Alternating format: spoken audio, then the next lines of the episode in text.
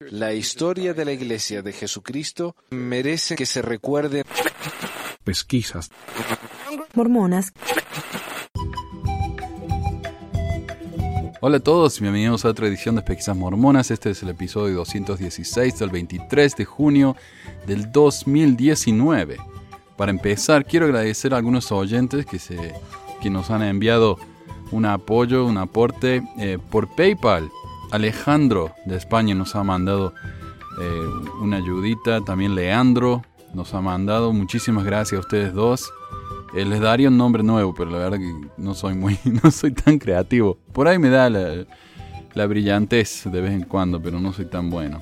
Y en Patreon tenemos nuevos eh, miembros que nos están apoyando en Patreon. Tenemos a Araceli y a Milim. Eso es lo que me dice Patreon, Milim. Muchísimas gracias a todos ustedes por su ayuda. Realmente hacen una gran diferencia y son mi gente favorita. Nada, es un chiste. Y alguien me estaba preguntando, ¿cómo te puedo ayudar si no tengo tarjeta de crédito? No uso mucho yo estas cosas. Honestamente, gente, si no pueden, si es un inconveniente, eh, me quería mandar un giro. Le digo, no, no, no, por favor, no. No se molesten, no es, no es tan gran cosa. O sea, si, si les es fácil, si tienen de extra, eh, sí. Si no, con que escuchen el programa para mí es más que suficiente, por ahí lo pueden compartir y si no lo pueden compartir por problemas familiares, eh, qué sé yo, yo le sugerí a esta persona que me haga un tour mormón de su, de su ciudad. Por ahí pueden ir al centro de estaca o hacerme una gira del, de la capilla del barrio. Y qué sé yo, algo simple, no sé. Y si no, si no quieren hacer nada, no hagan nada, está bien. Con escuchar le digo ya es suficiente. Lo que sí me gustaría es algún tour de los templos, así que si tienen un templo cerca estaría bueno tener algo así para mostrar a la gente. Pero ya empezamos con las noticias. Eh, la Iglesia Sud está asignando especialistas para ayudar a que los miembros se vuelvan más activos en la política. Demócratas, demócratas están preocupados de que Utah va a ser incluso más republicana. Prácticamente todos los años, los líderes de los santos de los últimos días leen una declaración desde el púlpito reafirmando la neutralidad política de la fe, a la vez que animan a los miembros a que se informen sobre los temas, que voten en las elecciones y que se postulen y que apoyen a candidatos que representan sus valores y perspectivas, es decir, candidatos mormones. Aparentemente, eso no ha sido suficiente para los oficiales de la Iglesia de Jesucristo de los Santos de los últimos días de Utah, así que han salido con una estrategia más práctica todavía. Recientemente, los líderes eclesiásticos de alto rango en el estado de la Colmena, Utah, incluida la autoridad general 70 Craig C. Christensen, les dirigieron a los presidentes de estaca con sede en Utah, quienes supervisan grupos de entre 6 y 12 congregaciones cada uno, la tarea de asignar especialistas que puedan ayudar a los miembros de la iglesia a mejor comprender y participar en el proceso, cívico, según el portavoz de la iglesia. O sea, están llamando a gente, es un llamamiento de la iglesia, a gente para que les enseñe a los miembros cómo ser más activos políticamente. Hmm. Esto puede abarcar desde ayudar a los miembros a registrarse para votar, solicitar que les envíen boletas por correo, asistir a las reuniones de su partido político y encontrar sus lugares de votación. La Iglesia continuará siendo neutral, señaló Anderson en una declaración, con respecto a los partidos políticos, a los candidatos y a sus plataformas. Y eso de la plataforma es mentira. Porque acá se metieron con, con lo de la proposición del matrimonio gay, se metieron con lo de la marihuana, se meten y se meten. O sea, eso de que son neutrales con respecto a la plataforma, mentira. Dice, si bien los grupos de todo el espectro político aplauden cualquier movida para mejorar la participación de los votantes, el representante Brian King, líder de los demócratas en la Cámara de Representantes de Utah, está preocupado de que esto pueda profundizar en qué medida es republicano el estado de la Colmena y su población santo de los últimos días. Y el Partido Republicano es el Partido Conservador. Eh, son conservadores, pero solo en, cosas sociales, ¿verdad? Como el, aborto, matrimonio gay, ese tipo de cosas. En lo que respecta a la, economía, son más bien liberales, o sea, laissez-faire, que cada uno haga lo que quiera, pocas regulaciones, ese tipo de cosas. Y los demócratas son lo opuesto, son más liberales en, temas sociales, pero más conservadores en la política. O sea, controlar más lo que hacen las empresas, cobrar más impuestos para los ricos, ese tipo de cosas. Y la iglesia es más conservadora, obviamente. sin hacer algo más que una declaración de neutralidad política. ¿Y sabes lo que es curioso? Perdón que interrumpa. Lo que es curioso es que cuando yo lo fui a ver a... Yo fui a la conferencia eh, el año en que... Oh, yo fui a la conferencia varias veces, porque no es tan difícil entrar realmente. Y yo fui cuando... Una de las últimas conferencias de Hinckley, creo que fue la, la penúltima que tuvo antes de morirse. Y él empezó a hablar, ¿no? Parecía que se estaba despidiendo, y él mismo dijo, no me estoy despidiendo, pero sonaba realmente como eso, ¿no? estaba haciendo reseña de su vida. Y dijo, yo me encontré con muchos presidentes de los Estados Unidos, me encontré con Bush, me encontré con Reagan, y, es como que se fue salteando todos los, los presidentes demócratas y solamente mencionó a los republicanos. Se saltó a Clinton, se saltó a Jimmy Carter, se saltó... Bueno, pero bueno, eh, me parece tan obvio, ¿no? Eh, sin hacer algo más que una declaración de neutralidad política, lo que obtendrá es una intensificación, un aumento de esa identidad que existe entre la membresía de la Iglesia Sud y la afiliación con el Partido Republicano, dijo. Creo que eso es desastroso tanto para la Iglesia como para su membresía. Para ilustrar cómo y por qué, el demócrata de Salt Lake City dijo que habló con un legislador del Partido Republicano ese año que le dijo que Utah siempre será republicano por una palabra, aborto. Esto me frustra muchísimo. O otro problema, otra cosa que apoyan los republicanos es antidrogas, no, marihuana, eh, no quieren hacer investigaciones eh, científicas con, con células, ¿cómo se dicen? Stem cells, con células de STEM, no sé. Pero cosas que podrían haber ayudado a curar el cáncer. Y gracias a lo cual los republicanos están en contra de eso, otros países han tomado el, el liderazgo en, ese tipo de ciencia. Y todo porque ellos piensan que ese tipo de cosas se saca de un, feto, ¿verdad? Eh, que se ha sido abortado por cualquier razón. Supongo que la mamá aborta de manera natural y ese feto puede, eh, eh, como yo puedo donar mis, mis órganos, un feto, la madre puede donar las células del bebé para que se hacen investigaciones en contra del cáncer. Pero ellos dicen, no, no, no, no. con un feto no se metan. Pero bueno, bueno, ese tipo de cosas son los conservadores. Y él dice, bueno, una palabra, el aborto. Esto me frustra muchísimo porque la realidad es que la política de la Iglesia Sud sobre el aborto está matizada y refleja la complejidad de la situación, como dijimos la semana pasada. La Iglesia no está en contra del aborto, los miembros sí. Es lo mismo que la Iglesia no está en contra, supuestamente. No está en contra de los homosexuales, pero cada vez que alguien me insulta en YouTube o en Facebook o donde sea, me dicen que soy gay. O sea, ese es el primer insulto que se les ocurre, lo cual demuestra que ellos en realidad odian a los homosexuales y les tienen miedo y es la causa de todos los males del mundo. Pero sí, la iglesia no está en contra del aborto, los miembros sí. Y refleja la, la complejidad de la situación, la cual King, un santo de los últimos días, que es un ex obispo, dijo que encaja bien con la filosofía eh, democrática de el aborto sea infrecuente, seguro y ilegal. Es lo que dice la Iglesia. King se preocupa de que, a pesar de las declaraciones de neutralidad de la Iglesia, algunos nuevos especialistas pueden ser deshonestos o los activistas políticos pueden cabildear por las asignaciones y promover sus propios puntos de vista y consolidar las fuentes mayorías del Partido Republicano entre los miembros de alto rango. Perdiendo su influencia, el demócrata Ted Wilson, ex alcalde de Salt Lake City y ex director del Instituto Hinckley de Política de la Universidad de Utah, dijo que la acción de la Iglesia puede ser una señal de que quiere mantener su influencia en medio de la, próxima ola de cambios que se está produciendo en el equilibrio político de Utah. Los nuevos inmigrantes y las minorías en crecimiento están haciendo que el Estado, y especialmente el condado de Salt Lake, se esté volviendo menos mormón y republicano a lo largo del tiempo. No solamente eso, el condado de Salt Lake eh, la ciudad de Salt Lake fue votada varios años eh, la ciudad más amistosa para los gays del país y tienen uno de los desfiles de Pride eh, más impresionantes del país. Estamos empezando a descubrir que hay más demócratas que están cambiando la balanza en el condado de Salt Lake, dijo Wilson, especialmente el año pasado cuando las iniciativas de votación sobre la marihuana medicinal y la expansión de los seguros médicos públicos lo atrajeron a votar. Eh, a los, sí, a los, a los demócratas. Y los jóvenes también se están volviendo más demócratas. Los mormones no tanto, pero se están haciendo más demócratas.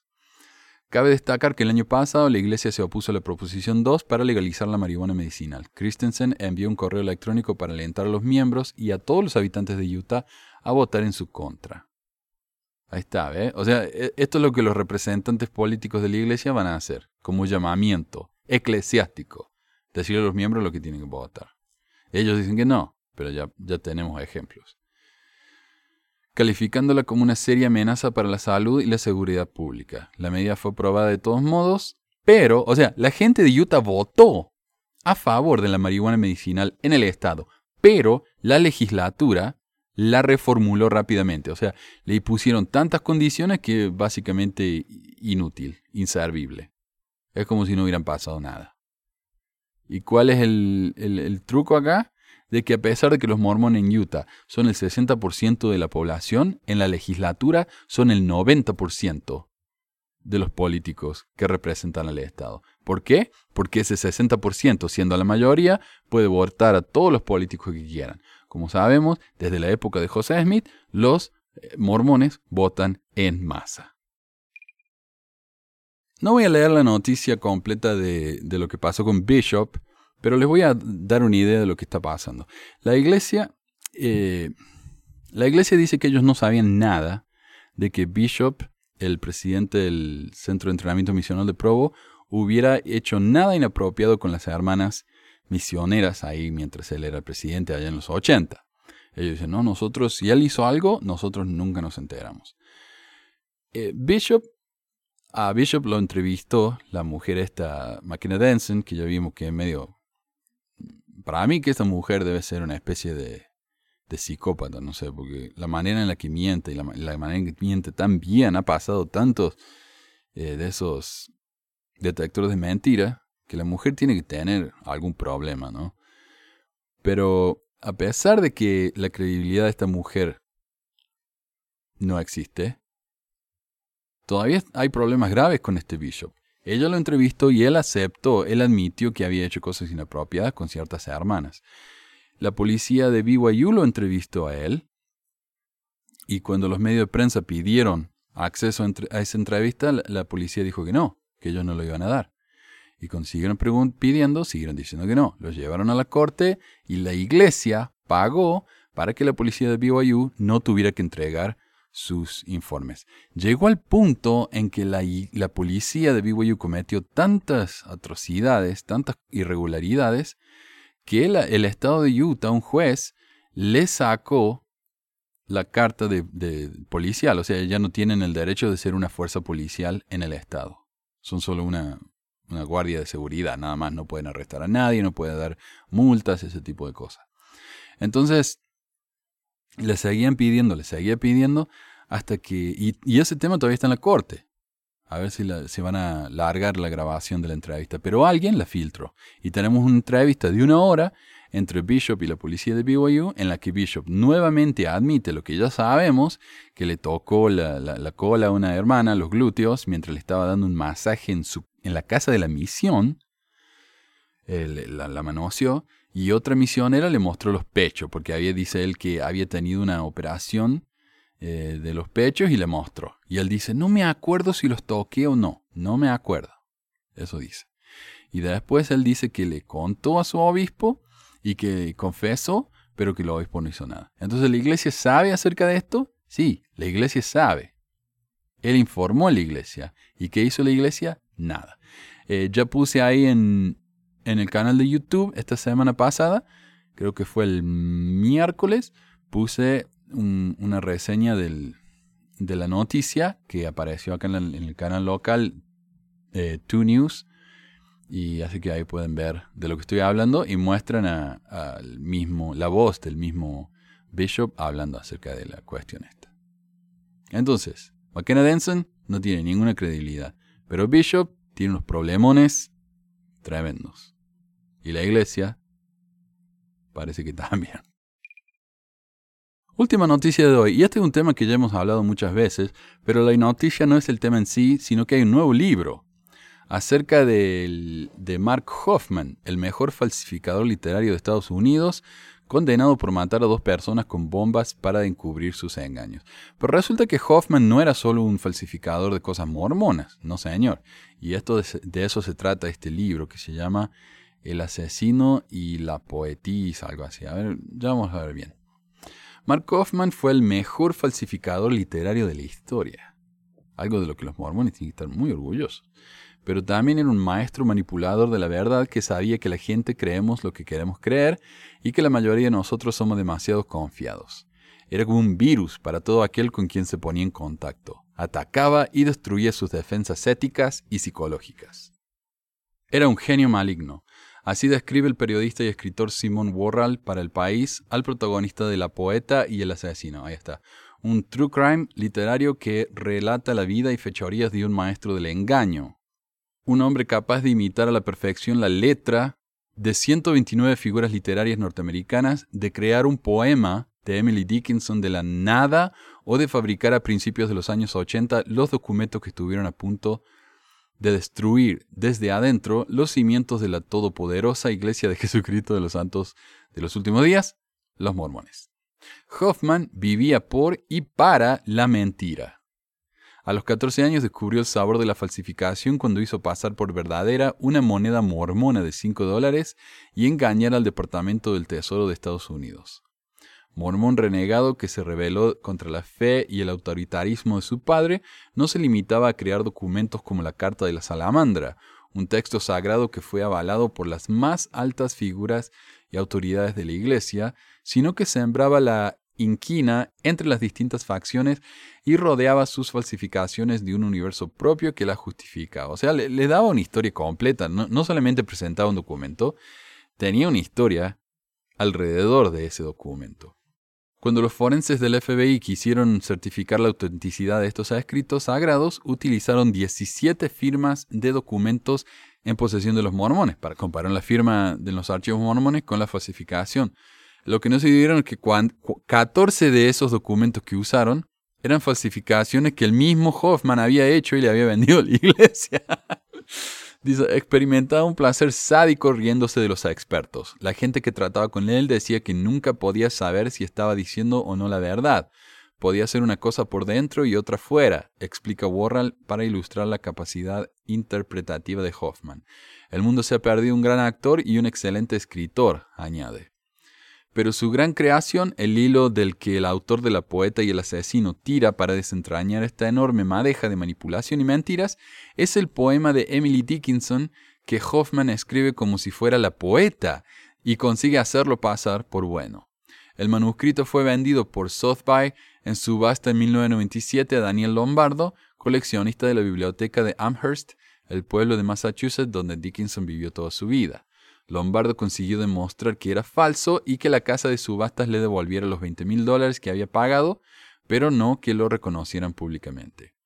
Maestro de la autohipnosis, el falsificador usaba este método para que no le temblara el pulso y con su propia tinta envejecida con peróxido de amonio, su papel y sus técnicas de tratamiento de materiales perfeccionadas en el garaje de su casa, engañaba a todos. Pero la envite con Dickinson iba más allá. Como él, la poeta enigmática y con tendencia a la introspección, vivió gran parte de su vida aislada en su casa, en una familia disfuncional, con escasos contactos, contactos con el exterior, escribiendo poemas en su escritorio, más de 1700, de los que solo vieron la luz dos y en contra de su voluntad.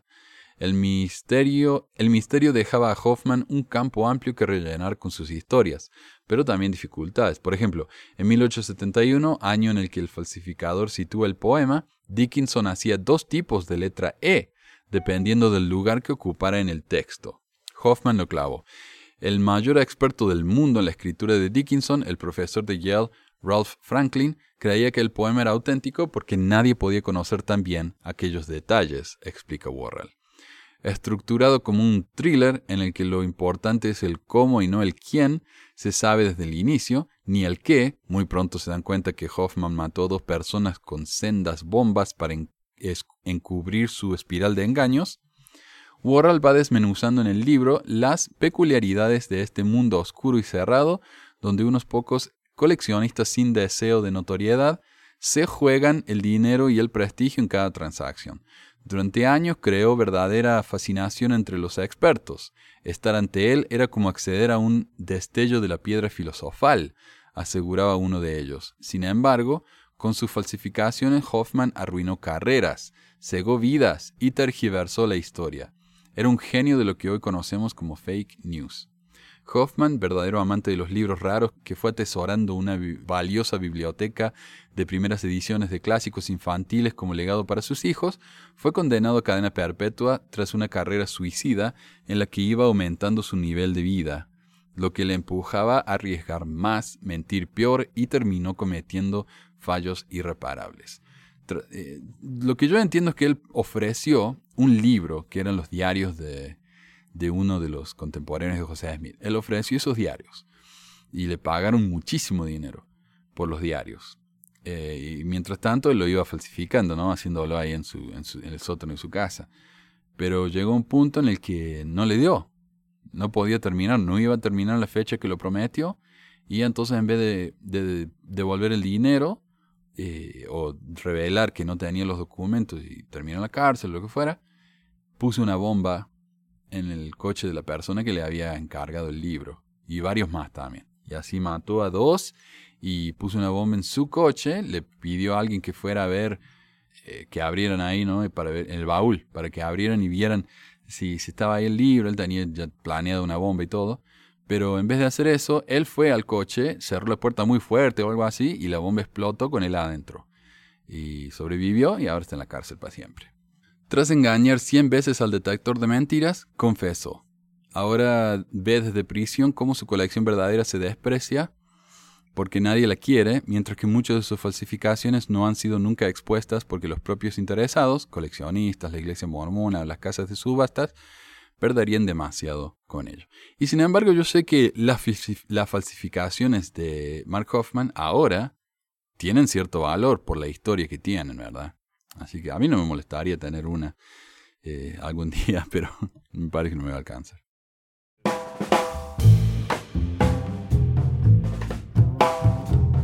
Me escribieron mensajes. Abfahardog me escribió en WhatsApp, creo que fue. Dice, hola, ¿cómo estás? Hoy últimamente estuve navegando y me encontré que posiblemente Brigham Young envenenó al Samuel Smith, el hermano del Pepe. ¿Tú sabías algo? Yo había escuchado esa teoría, pero nunca le presté atención porque me sonaba teoría de conspiración y creo que ya todos saben mi opinión sobre este tipo de cosas. Pero investigando un poco, descubrí que las acusaciones vienen directamente de la familia Smith, no de cualquier antimormón o de los que estaban renegados con, con Brigham. Un artículo resume el asunto de la siguiente manera. Dice, según el diario de William Clayton, Samuel Smith iba a ser asignado como cabeza de la iglesia en el evento de que su hermano José y Hiram no regresaran de Carthage.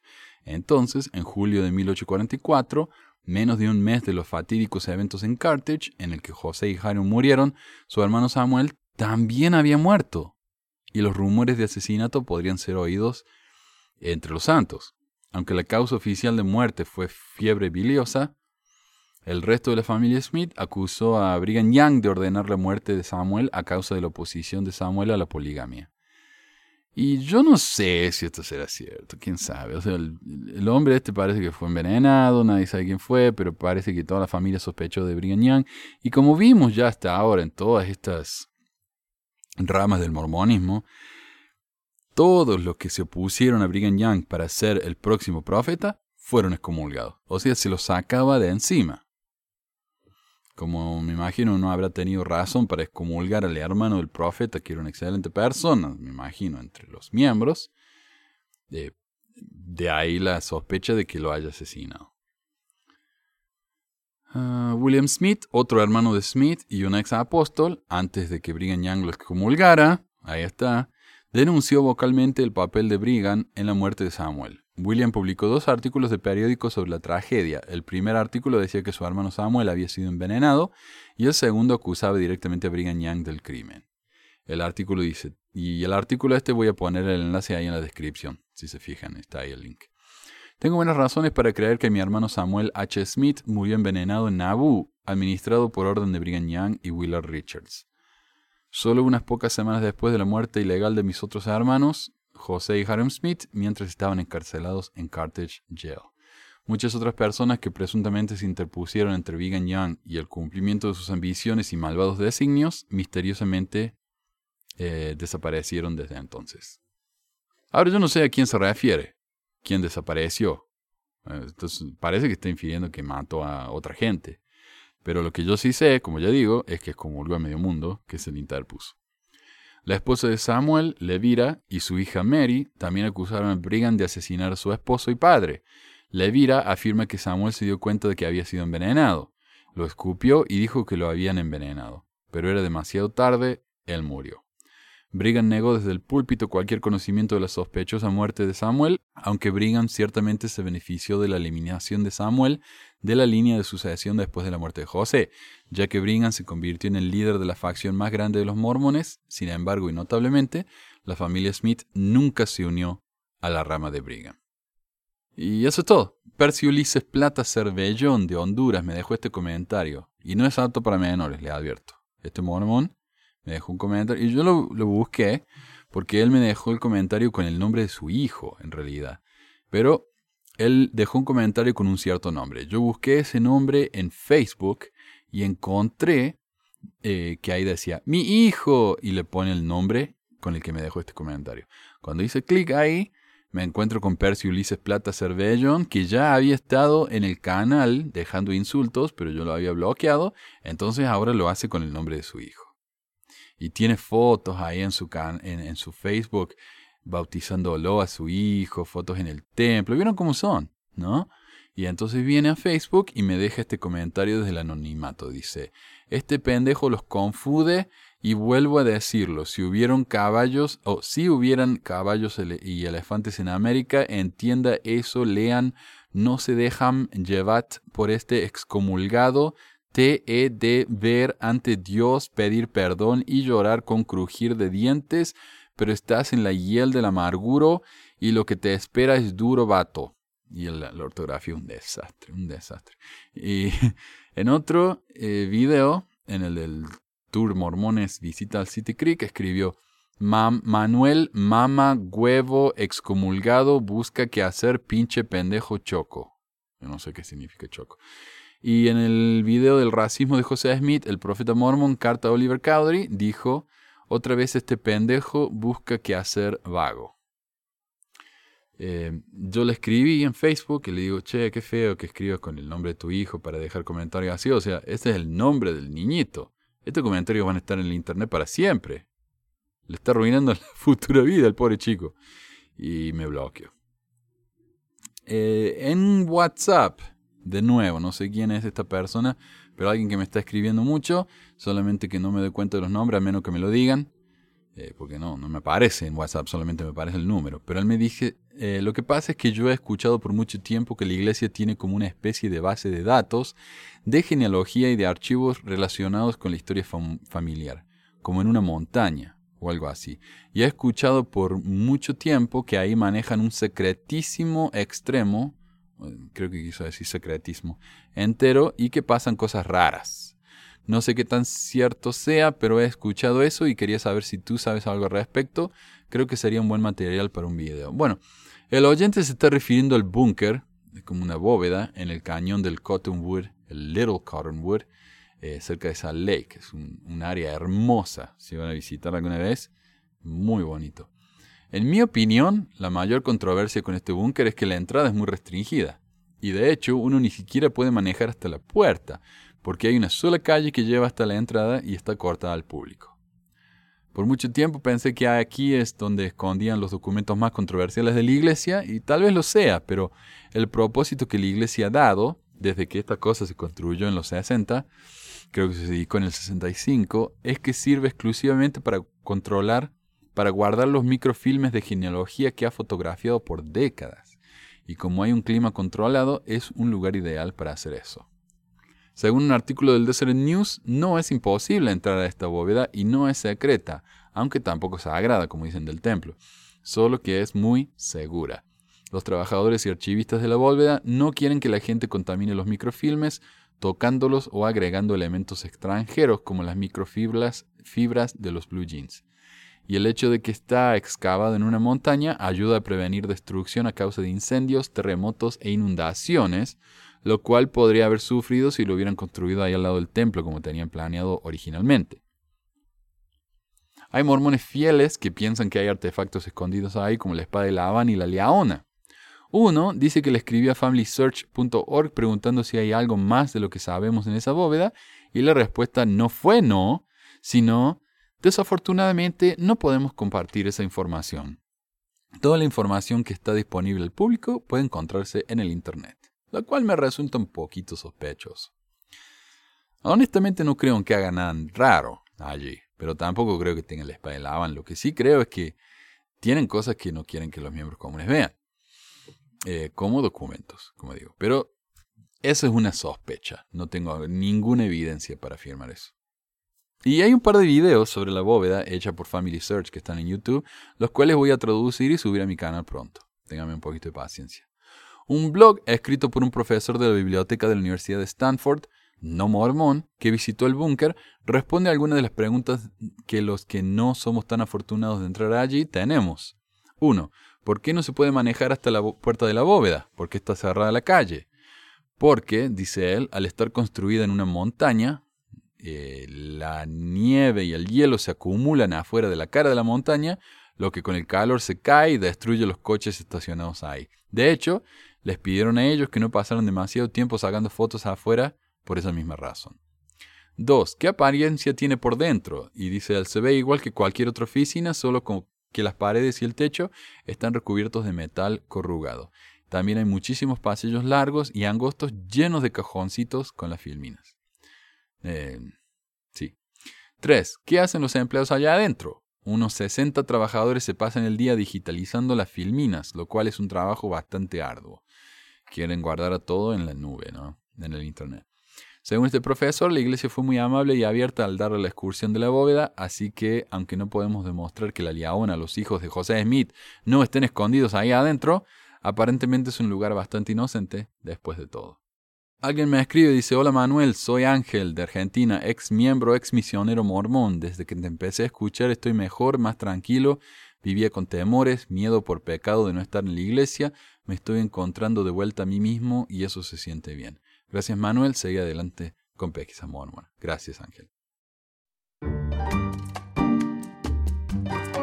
El tema de hoy es em, la traducción de un podcast que se llama What's Next de Gimlet Media. Una, una compañía de podcast bastante popular aquí y What Next es un podcast de, diario, de noticias varias, habla mayormente de política, pero habla de todo tipo de cosas. Y publicó un episodio eh, sobre el tema que involucra a la oficina del Código de Honor de BYU y a la policía. Esta es la traducción de ese programa. Quiero agradecerle a Sonia por hacer la grabación. En muchas universidades, cuando los estudiantes se presentan el primer día, tienen que firmar un código de honor no copien, no hagan trampa en los exámenes, ese tipo de cosa.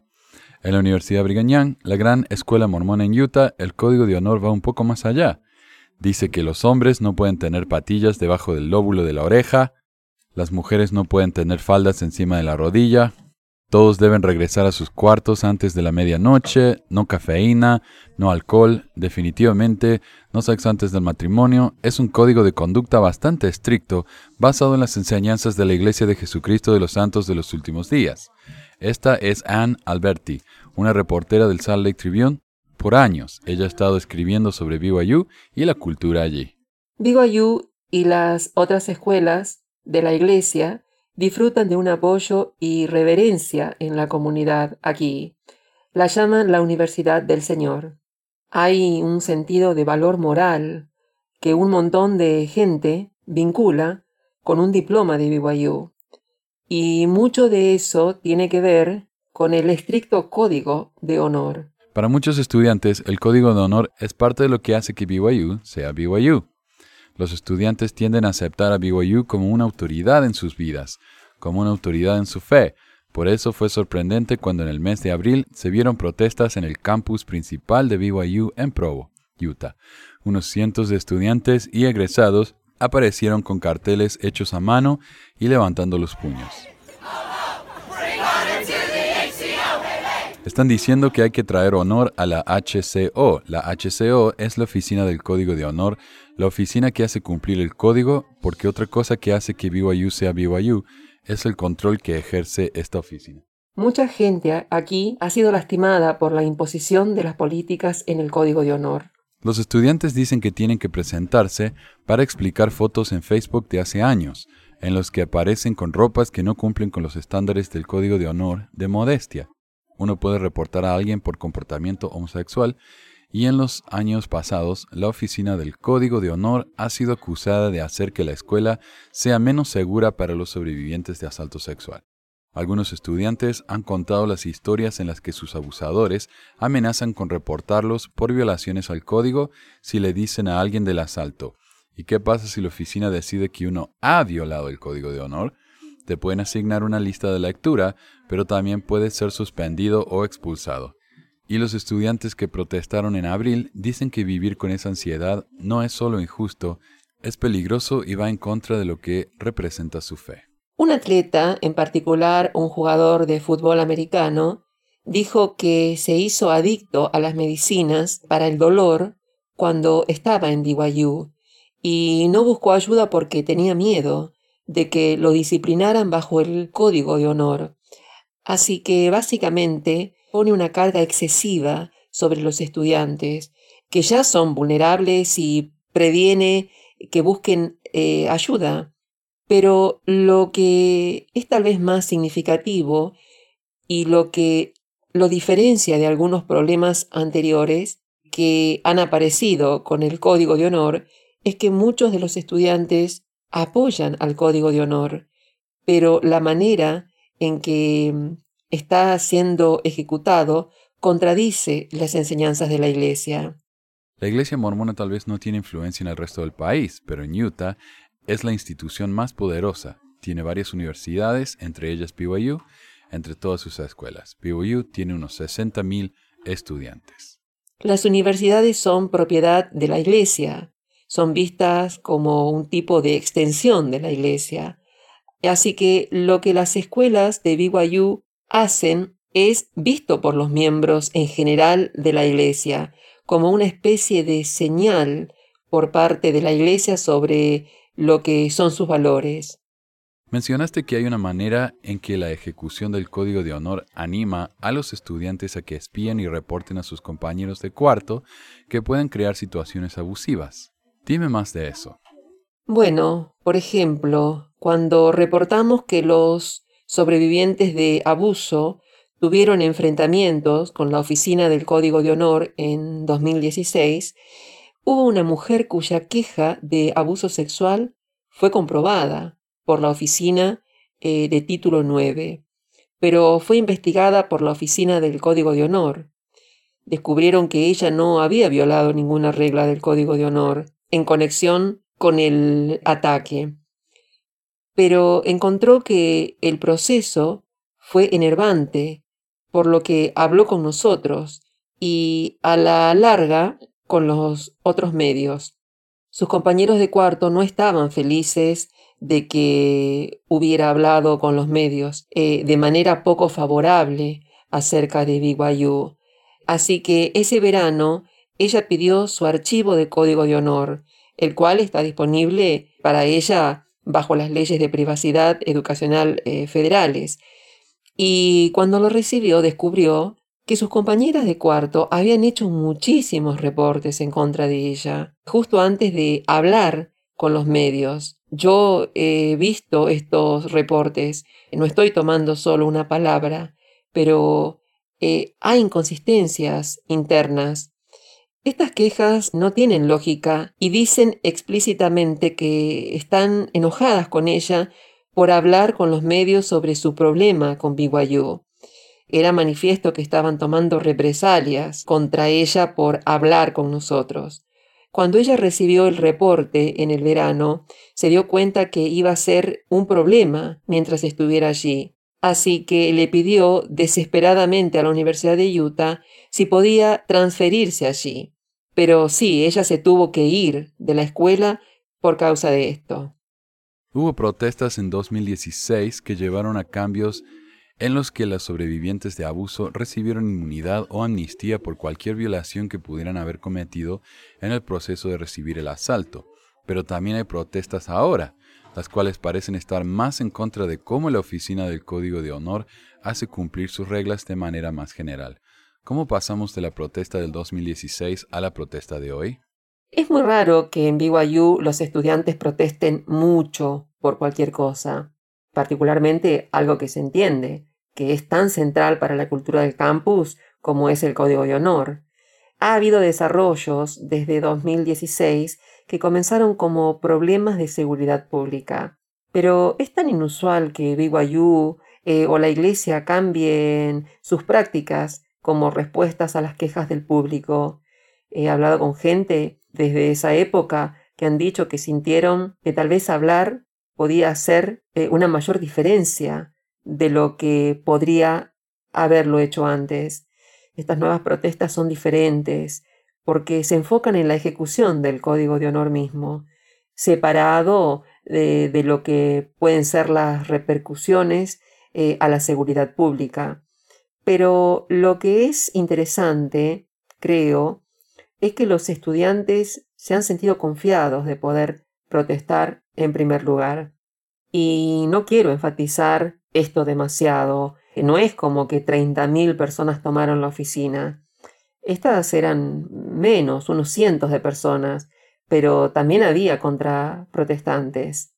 ¿Qué es lo que está en juego aquí? ¿Qué puede hacer la oficina a un estudiante? Y la violación a las reglas del Código de Honor, ¿puede seguir a un estudiante después de irse de la universidad?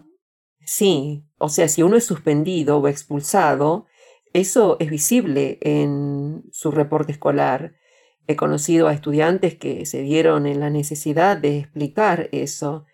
Y si uno de repente cambia de escuela con la cabeza baja, todos en la comunidad se van a preguntar, bueno, ¿qué hiciste para violar el código de honor? ¿Hay consecuencias que un estudiante puede enfrentar en su barrio local? Eso depende de quién sea su obispo. En muchos casos hablé con estudiantes que encontraron que sus obispos, y en particular sus obispos locales, no los de sus barrios eh, de BYU, eran las personas que más los apoyaron. He hablado con muchos sobrevivientes de ataques sexuales que dijeron que su obispo fue quien los apoyó y trató de hacer que la oficina de código de honor los dejara en paz. Un factor instigador de las protestas actuales fue una cuenta de Instagram. Háblame de eso. Una estudiante quien había sido disciplinada en el último par de años por actividad sexual con su novio, que fue reportado a la oficina de Código de Honor, abrió una cuenta de Instagram en la que recolectó historias de estudiantes que habían tenido experiencias con la oficina de Código de Honor en diferentes campus de BYU. Un número de estudiantes publicaron posts y se desparramó por los medios sociales de forma viral. ¿Puedes contarme más sobre la persona que lo comenzó? Sí, su nombre es eh, Sidney Drone. Ella es graduada. Ella describió haber recibido una llamada de la oficina del Código de Honor sobre algún tipo de contacto sexual que había ocurrido hacía bastante. Dijo que su exnovio la reportó a la oficina de Código de Honor y que estaban llamando para preguntar sobre eso. Ella estaba sorprendida por lo invasiva que eran las preguntas.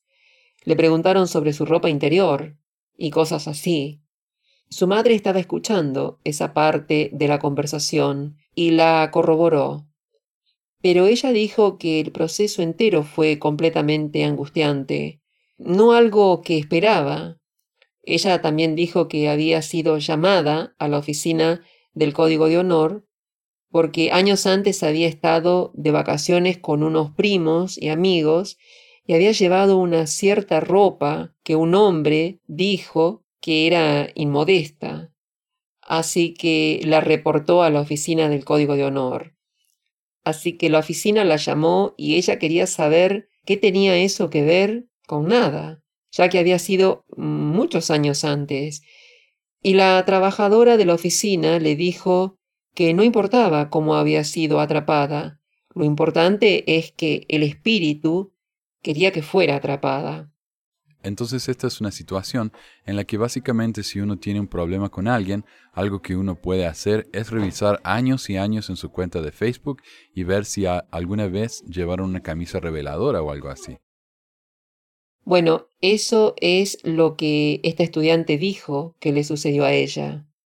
Entonces es por medio de esta cuenta de Instagram que las protestas de Vivo You se han hecho noticia nacional recientemente, pero las preocupaciones sobre la oficina del Código de Honor han existido por unos años.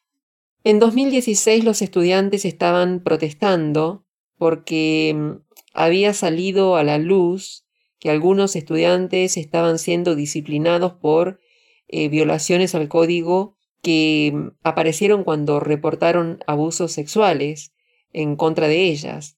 Así que las víctimas, al reportarlo a la escuela, a la oficina del título 9 o a la policía, estaban siendo investigadas y en algunos casos disciplinadas por violaciones al código de honor, que fueron descubiertas como parte de eh, investigar un ataque. En muchos casos se abrieron investigaciones de estudiantes, aun cuando la, la persona que las reportó no, no era un estudiante. ¿Y eso se volvió un problema de seguridad pública? Sí, la policía local de Provo, yo hablé con un oficial allí que dijo que es un gran problema porque los eh, depredadores usan cualquier ventaja que puedan encontrar sobre sus víctimas. Tal vez identifiquen a una víctima basado en la ventaja que piensan que pueden usar. Y he hablado con múltiples estudiantes que me dijeron que fueron amenazadas por sus atacantes con reportes a sus obispos o al código de honor si hablaban del ataque. Esas amenazas fueron usadas para efectuar más explotación sexual. Así que tenían que continuar subyugándose a más abusos sexuales bajo la amenaza de ser reportadas. Mencionaste a los departamentos de policía. Leí reportes en los que los departamentos de policía coordinaron con la Oficina de Código de Honor. ¿Es verdad? BYU tiene su propia policía en el campus, que ha sido certificada por el Estado. Son oficiales de policía regulares, pero son contratados y pagados por BYU.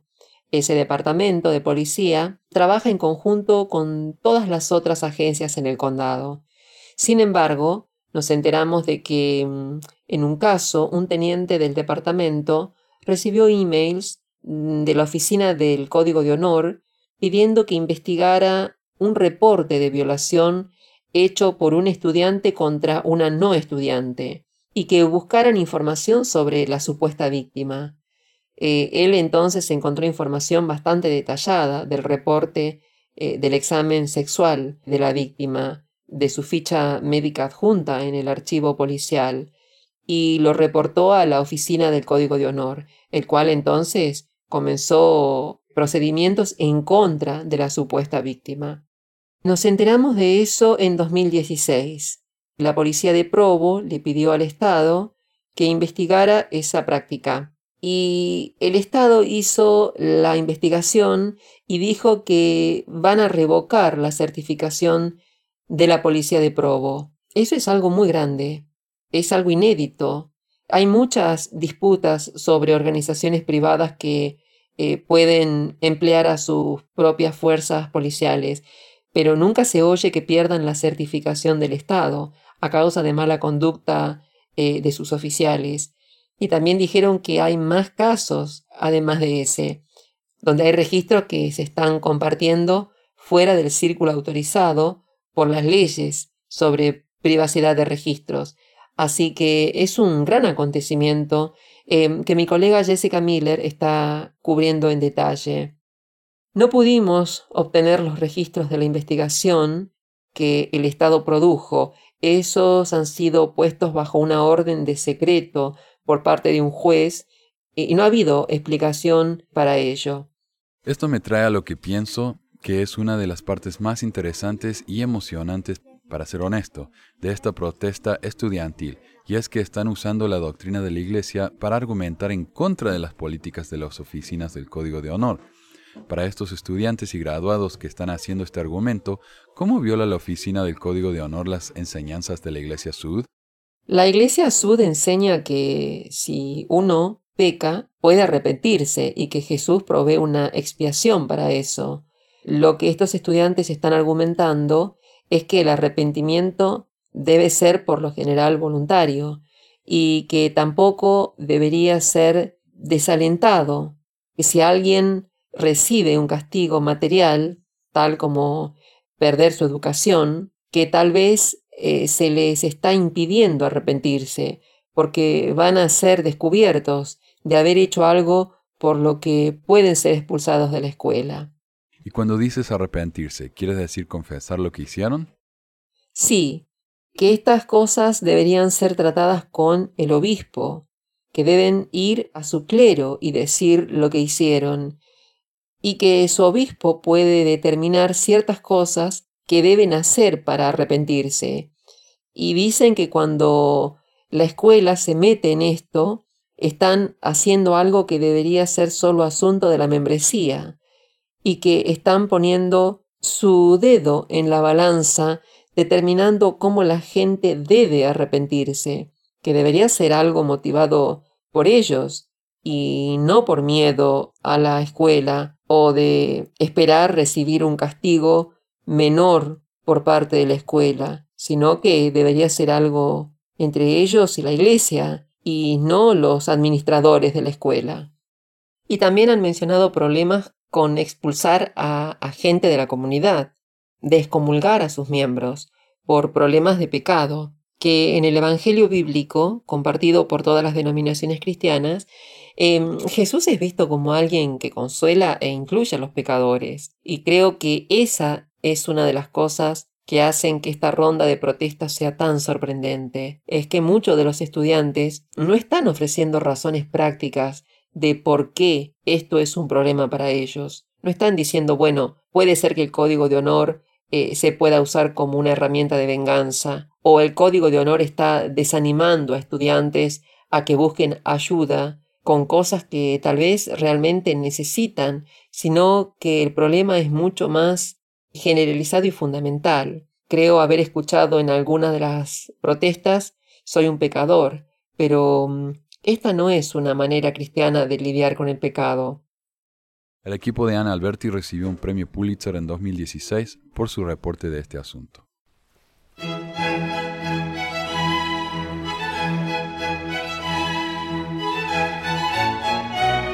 Leí una revista. Leí la revista Friend o Amigo de junio de 2019. Esta revista es para los chicos de edad de la primaria.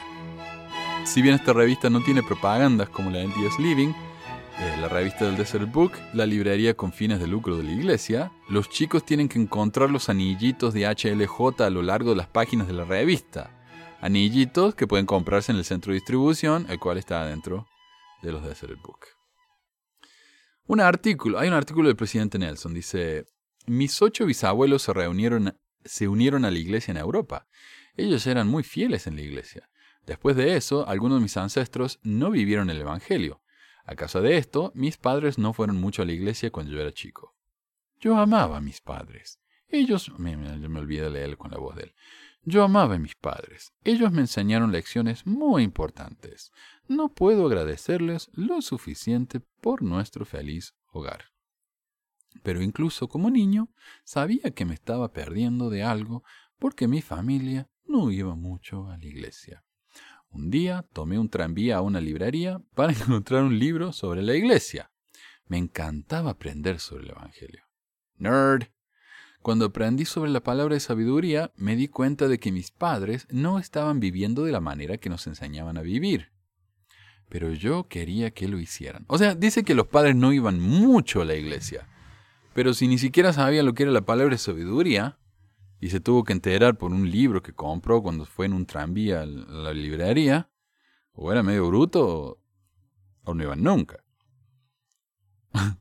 Dice, pero yo quería que lo hicieran. Así que un día rompí todas las botellas de alcohol en mi casa en el piso de concreto. Pensé que mi padre me iba a castigar, pero nunca me lo mencionó. A medida que crecí, seguí aprendiendo sobre el Evangelio. Comencé a entender el hermoso plan del Padre Celestial. Me bauticé cuando tenía 16 años. Durante la Navidad a menudo me decía, no quiero otro regalo de Navidad, quiero ser sellado con mis padres en el templo. Esperé muchos años para, para que ese sueño se cumpliera. Cuando mis padres tenían más de 80, finalmente nos sellamos como familia. Sentí un gran gozo ese día. Cada día me siento tan feliz de que ellos se sellaron y de que yo me sellé con ellos. Así que ya saben, chicos, si, si sus padres hacen algo con lo que ustedes no concuerdan, destruyanlo. El profeta se los permite.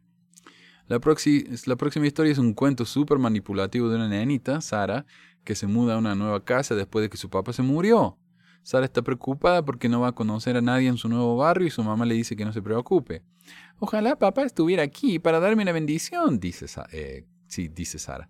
Y la mamá la lleva a la casa del tío, Wyatt para que él le dé una bendición. Obviamente Sara va a la capilla donde hace nuevos amigos y a la escuela donde sus amigos de la capilla lo reciben con los brazos abiertos y todo obviamente es gracias a la bendición del tío y no tiene nada que ver con el hecho de que los chicos eh, hacen amigos fáciles, que Sara es una chica extrovertida y amigable. No. Ahora yo lo que me pregunto es cómo hacen esos chicos del mundo para hacer amigos sin bendiciones de sus tíos. Hay una página que habla de la Santa Cena y dice que la mejor manera de prepararse para recibir los sacramentos es usar nuestra mejor ropa, obviamente. Por eso veo a tantos chicos de la primaria con smoking en la capilla, ¿no? Otras maneras de prepararse, ir a la iglesia, cantar los himnos, prestar atención a las oraciones. Después de la sacramental uno puede recordar las promesas hechas, eh, siendo bueno con otros y leyendo las escrituras. Creo que también pegarse con un martillo en el dedo puede ayudar estamos hablando de cosas tan divertidas. Creo que es tan eficaz eh, eso, ¿no? Como leer las escrituras. Por supuesto, hay que asegurarse de leer las escrituras con un padre, porque con mamá o papá, porque si la leen solo pueden aprender sobre los brazos que cortó Amón y que usó como un collar, o la historia de la ramera Isabel, y esas cosas son muy inapropiadas para los nenitos. A mí me da gracia porque cuando salió el libro de Mormon, la película, el, el volumen 1, que nunca se hizo un volumen 2, eh, la película le, dieron un apta para mayores de 16 años, creo. Tuvieron que cortar escena porque los miembros de la iglesia no lo iban a poder ver. Porque Hinckley dijo, no película para aptos de mayores de 16. Hay un artículo sobre la República Dominicana y dirán, qué bueno, cómo aprenden, cómo les enseñan los chicos de otras culturas. Lamentablemente no habla nada sobre el país, solo dice que hay un templo, que Nelson fue a visitarlos y que habló en español y que el libro de Mormón aparentemente existe en el país. Hecho que demuestran con la foto de un chico con el libro de Mormón en la mano. Increíble, tan lindo. Eh, y es tan hermoso que los chicos de la iglesia en Gringolandia pueden aprender tanto de las culturas de otros países. La historia que sigue es sobre un chico que se despertó en el hospital, donde estuvo inconsciente por dos semanas. Su mayor preocupación es que se había perdido el programa de la primaria, pero la mamá le dijo que no, que los chicos querían esperar hasta que él se mejorara. Así que se mejoró, fue a la capilla y participó en el programa de la primaria. Ah, y ese chico es dominicano. Ahora sí, fin. Más adelante en la revista, Elder Christopherson visita las Filipinas, un país con un montón de miembros, dice, de la iglesia, a la que les gusta servir misiones y son buenos para aprender idiomas. Y eso es todo lo que necesitamos saber sobre las Filipinas, aparentemente. En la página siguiente hay una actividad donde los chicos tienen que coincidir los templos en un mapa con el nombre de esos países. O sea, a este punto es obvio que la única manera en la que la iglesia ve a otras culturas es con relación a la iglesia misma. Y como dije, esta revista no tiene propagandas, pero tiene una página entera con reseñas de libros. Para chicos, ¿no? El primero de los cuales, Sister Eternal, o Hermana eh, Eterna, de Uchtdorf, no solo se consigue en el Desert Book, sino que ha sido publicado por ellos mismos. Y lo leí, tiene como cuatro páginas nomás, aburridísimo el libro. Otro artículo cuenta la historia de Bailey, una chiquita que tiene un zapato de vidrio que le gusta mucho, pero el papá se le cae, lo rompe y la chica lo perdona. Fin. El artículo siguiente habla del Espíritu Santo y nos dice que es como una mantita cálida alrededor de tu corazón. ¿Te imaginas tener una mantita alrededor del corazón? ¿No se muere uno? Parece a mí que se muere. Puede confortarte cuando estás triste o asustada. Es como una alarma, te puede advertir si hay peligro, te puede guiar afuera de lo que puede dañarte. Es como un maestro, te enseña lo que es verdad y te ayuda a recordar lo que aprendiste. Bueno, yo soy maestro, así que es verdad. Es como una señal de... Bueno, no sé si soy como el Espíritu Santo, pero, pero es verdad que nosotros te podemos enseñar y recordar lo que aprendiste. Si no, cuando toman el, el, examen al fin del año y les va mal, culpa mía. ¿no? Es como una señal de tráfico que te ayuda a saber a dónde ir. Cuando tomamos elecciones, nos ayuda a permanecer en el camino de la vida eterna. Es como un mejor amigo que quiere estar contigo siempre, incluso cuando vas al baño. Eso lo agregué yo. La hermana Betty Craven, segunda consejera de las mujeres jóvenes, nos cuenta sobre su juventud en el artículo Viviendo mis estándares. Y honestamente lo traduje y no sé por qué, porque es aburridísimo. Habla de que ella se mudaba mucho, era muy tímida porque su papá trabajaba en, el ejército, entonces se mudaban a todas partes, pero ella siempre trató de ayudar leyendo en voz alta en la capilla. Mm, ¿Qué más? Eh, tuvo amigos en la primaria, en la escuela primaria, no en la primaria de la capilla, que no eran miembros y está agradecida de que no, le, no la obligaron a que hiciera cosas que no quería. Qué bueno que tuvo amigos que no eran un montón de delincuentes, ¿no? Y bueno, después se enteró de que muchos se unieron a la iglesia gracias a su ejemplo. Ok. La próxima página de la revista tiene un tablero, uno de esos tableros de, de corcho, con mensajes positivos como puedo ser amable, lo cual me parece perfecto. Puedo escuchar al Espíritu Santo, puedo hacer cosas el domingo que me hacen acordar de Jesucristo, puedo mostrar respeto por Dios, otros y mí mismo. Y si se preguntan cómo puede uno mostrar respeto por sí mismo, el cartelito justo al lado lo dice. Puedo vestirme y actuar modestamente. Ahora, hay que recordar que esta es una revista mormona y la palabra modestia aquí no es lo que la gente normal entiende por modestia, que sería lo opuesto de orgullo. No, en la mente mormona, modestia es lo opuesto de sexualidad. Lo que este cartelito le está diciendo a los chicos de edad de primaria, especialmente las chicas, por supuesto, eh, es que no deben actuar o, o vestirse de manera sexual. Qué enfermedad, ¿no? Y yo digo a las chicas porque me acuerdo que hubo una controversia hace un par de años de una mujer que escribió un blog, creo que es la mormona que se porta bien, The Well Behaved Mormon Woman, que ahora me parece que trabaja para la iglesia, como la Al.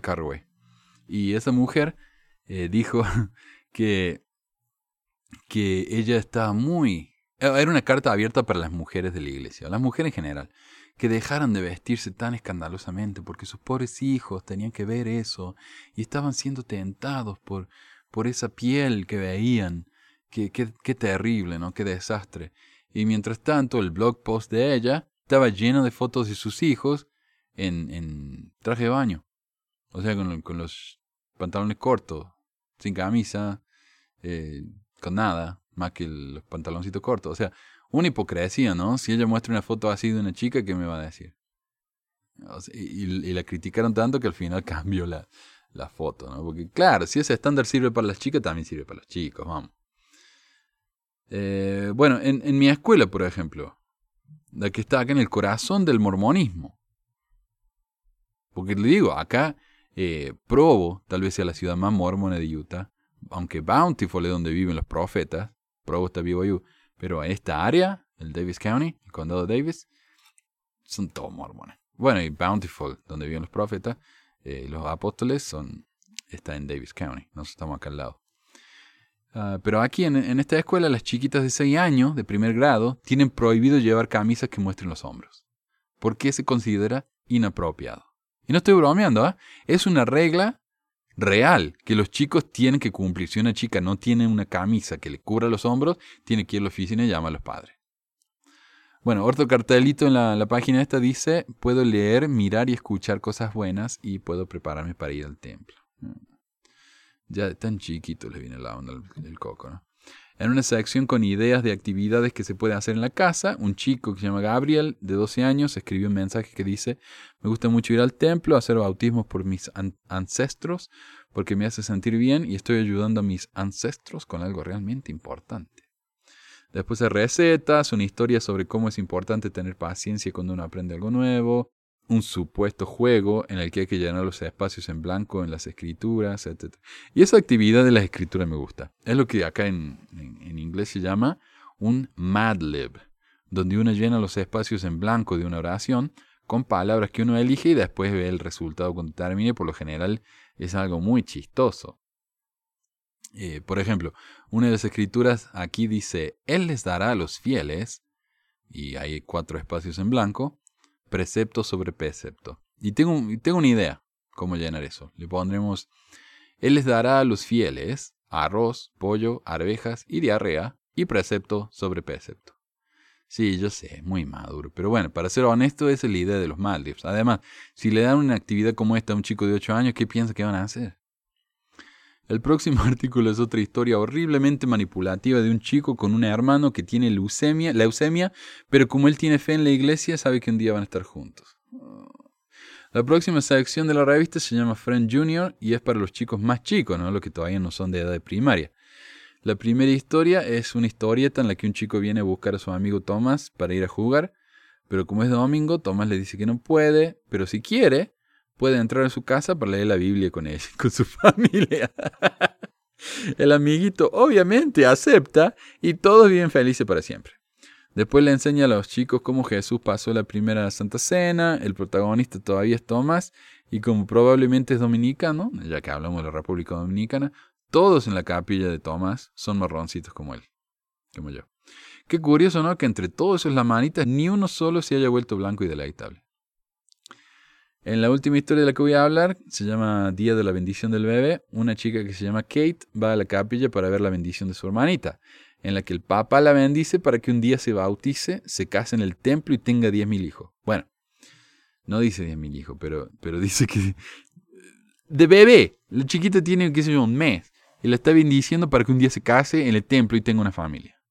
Honestamente, ya, ya de bebé le están metiendo presión para que se convierta en una máquina de tener más bebé.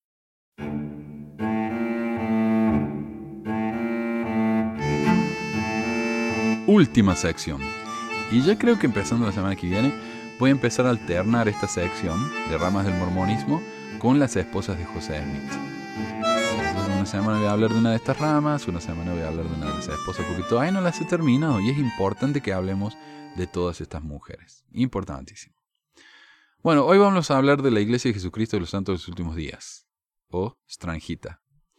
Y yo cuando hice un programa hace como seis años acerca del nombre de la iglesia, me acuerdo que el sitio de la iglesia Stranjita era Church of Jesus Christ of Latter-day Saints.com. Y no lo querían vender al nombre. Y me parece que la iglesia les debe haber dado buena plata porque ahora cuando uno va a Church of Jesus Christ Latter-day Saints.com lo lleva a lds.org. Bueno, que ahora es churchofjesuschrist.org. Bueno, después de haber sido miembro de la Iglesia Sud por, por, unos pocos meses, James Jesse Strang fue uno de los líderes más prominentes y exitosos que surgieron de la agitación que rodeó la Iglesia después de la muerte del profeta.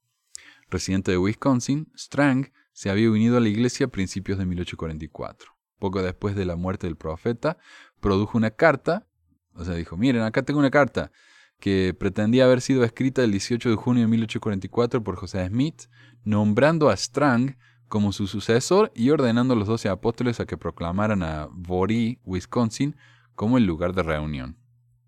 La autenticidad de esta carta se ha verificado para la satisfacción de los fieles extranjitas, pero honestamente, para nadie más.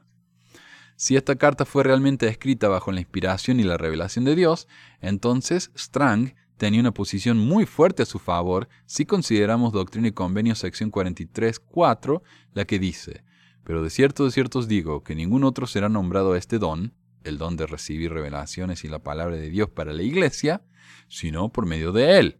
Se refiere a José Smith porque si le fuere quitado, no tendrá poder sino para nombrar a otro en su lugar. O sea, José tenía que nombrar a alguien, ¿verdad? Y por eso tantos salieron y dijeron, me nombra a mí, no, me nombra a mí. Con este fuerte argumento respaldando su afirmación, Strang persuadió, a muchos líderes y miembros prominentes de la iglesia a que lo siguieran, incluyendo John E. Page, William Smith, mm, William Marks, expresidente del Estaquenabo, y a varios miembros de la familia Smith el 27. Y, James E. Page, como ya, Page, como ya la semana pasada, eh, seguía todo el mundo, parece. El 27 de junio de 1844, a las 5 y 30 pm, un ángel del Señor se le apareció a Strang y le ordenó como sucesor de José Smith. Ahora no sé si se habrán notado, pero esa es la fecha y la hora de la muerte de José Smith. De todos los primeros reclamantes al liderazgo de la iglesia, Strang es el único en reclamar la ordenación por medios divinos. Strang llevó primero a su gente a Bory, en Burlington, Wisconsin, pero en 1850 la mayoría de sus seguidores se habían esparcido en Beaver Island, o la isla, de, la isla del Castor, en el extremo norte del lago Michigan. Allí establecieron una comunidad próspera, un reino de Dios. En 1850 Strang fue coronado rey igual que José Smith, ¿no? en, el, Concilio de 50, el de los 50, en una ceremonia elaboradamente escenificada y llevó a cabo un complejo sistema de gobierno de la Iglesia que ya no se sigue haciendo debido a la situación actual de la Iglesia y su pequeñez de números. Durante varios años antes de su muerte, el número de seguidores de Strang rivalizaron con los de Brigañá, o sea, tenía muchísimos miembros.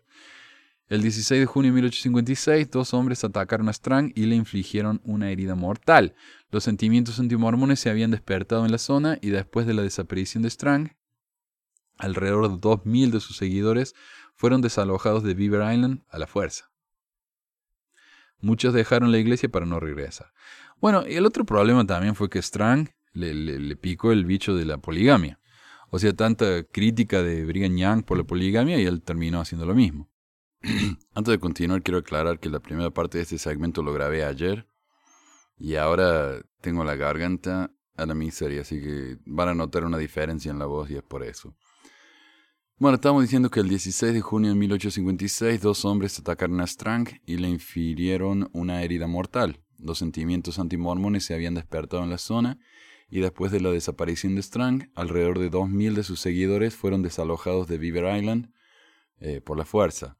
Muchos dejaron la iglesia para no regresar. Su muerte y las circunstancias que la rodearon eran simplemente demasiado para un pueblo que había sufrido persecución de todo tipo durante tantos años. Desafortunadamente, Strang no nombró un sucesor antes de, antes de morir. De hecho, varias propiedades de la iglesia se mantienen hasta la fecha en fideicomiso con la expectativa y la esperanza de que Dios designe a un sucesor para Strang. La iglesia es administrada actualmente por un sumo sacerdote presidente. Sin un líder, la membresía de la iglesia disminuyó mientras los apóstoles se esforzaban por encontrar un líder. Se le pidió a José Smith III que tomara las riendas en 1863, que ahora es, bueno, que después fue presidente de la iglesia reorganizada, y, el, y al hijo de James, Charles, eh, lo abordaron en 1882, pero la iglesia no tuvo éxito en, en ninguno de los dos casos. Lorenzo Hickey se convirtió en el líder de la iglesia y en 1897 ordenó a Wingfield Watson como su sucesor y sumo sacerdote presidente. Watson había vivido en Beaver Island, conocido a Strang y fue un miembro fiel de la iglesia por la mayor parte de su vida. Fue un líder dinámico y un autor prolífico. Watson murió en 1923 y hoy en día la iglesia no tiene un profeta y según su sitio web solo hay 130 miembros activos de la iglesia. Otro acontecimiento importante sacudió la conferencia en ese mismo año y el resultado fue una división en la iglesia. Eh, Teron Drew llevó a, a, parte de la iglesia lejos del cuerpo principal, presentó una demanda contra la iglesia por propiedades y ganó. ¿Y qué es la doctrina de esta iglesia? Bueno, es básicamente lo mismo que la iglesia mormona, excepto que el sábado es el séptimo día, es considerado como el verdadero día de descanso y adoración.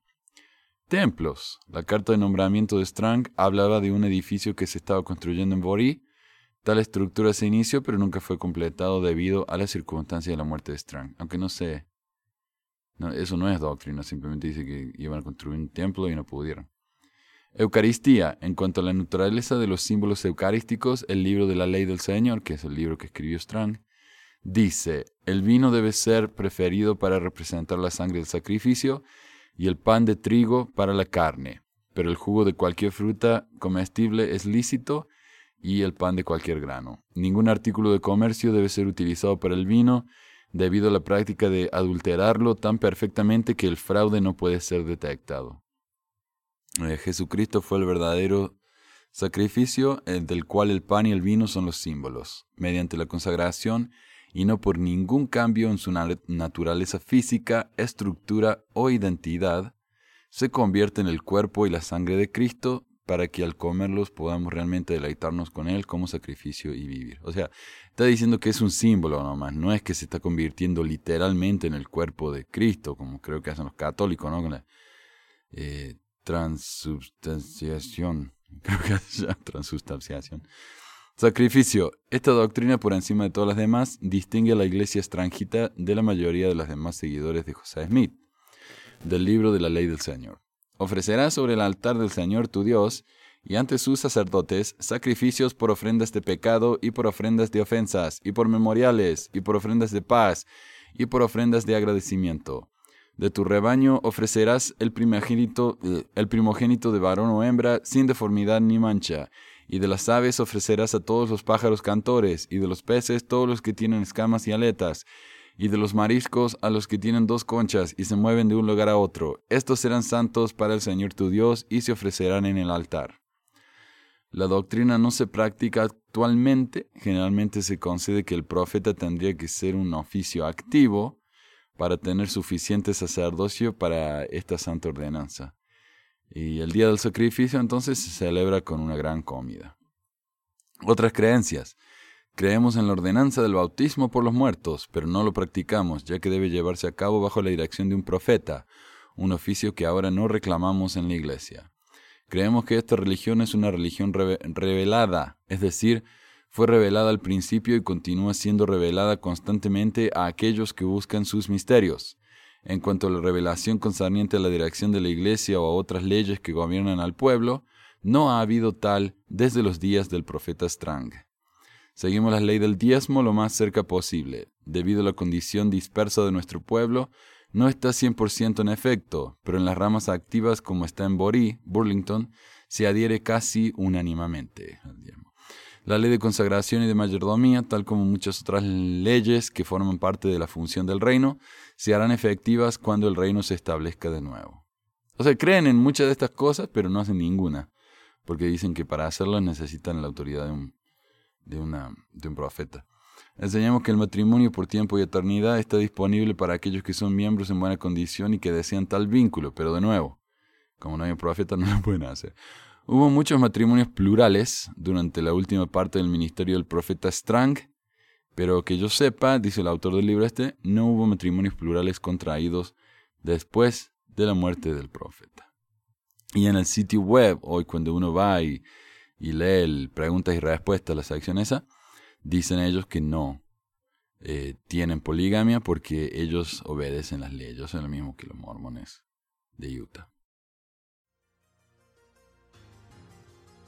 Bueno, y eso fue todo por hoy. Gracias a todos por escucharnos de nuevo. Sigan escribiendo, sigan mandando preguntas, sigan mandando sugerencias, comentarios, insultos, eh, amenazas de muerte, lo que quieran, eh, ya que estamos para recibirlos.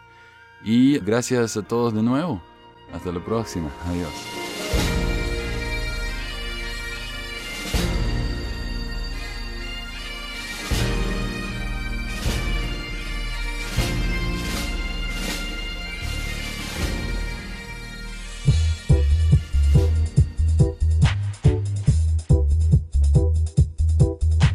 Gracias por escuchar esta edición de Pesquisas Mormonas. No se olvide de visitar nuestro website en pesquisasmormonas.com o pesmor.com y nuestro blog en pesquisasmormonas.org o pesmor.org. También tenemos un grupo de Facebook donde la discusión siempre es animada y si tiene un comentario, pregunta o hate mail, puede enviarlo a manuel.pesquisasmormonas.com. Y si por alguna razón ha abandonado la iglesia y ya no sabe qué hacer con todos esos miles de dólares extras, ahora que ya no paga el diezmo, le agradeceríamos si nos envía uno o dos dólares por medio de Patreon en patreon.com barra pesquisas mormonas o en paypal.me barra pesquisas mormonas para ayudarnos a cubrir los gastos de domain y hosting del podcast. Muchas gracias de nuevo y hasta la próxima semana. La música del comienzo del podcast es la canción de la primaria Historias del Libro de Mormón por Clive Rodney. La canción previa a esta es la El Profeta del ex de Acevedo y esta es la versión de la banda Roosters de la canción de la primaria Palomitas de Maíz. ¿Por qué ayudar a pesquisas mormonas para que mi papá pueda parar los websites del podcast y de los videos. Gracias. Pesquisas mormonas.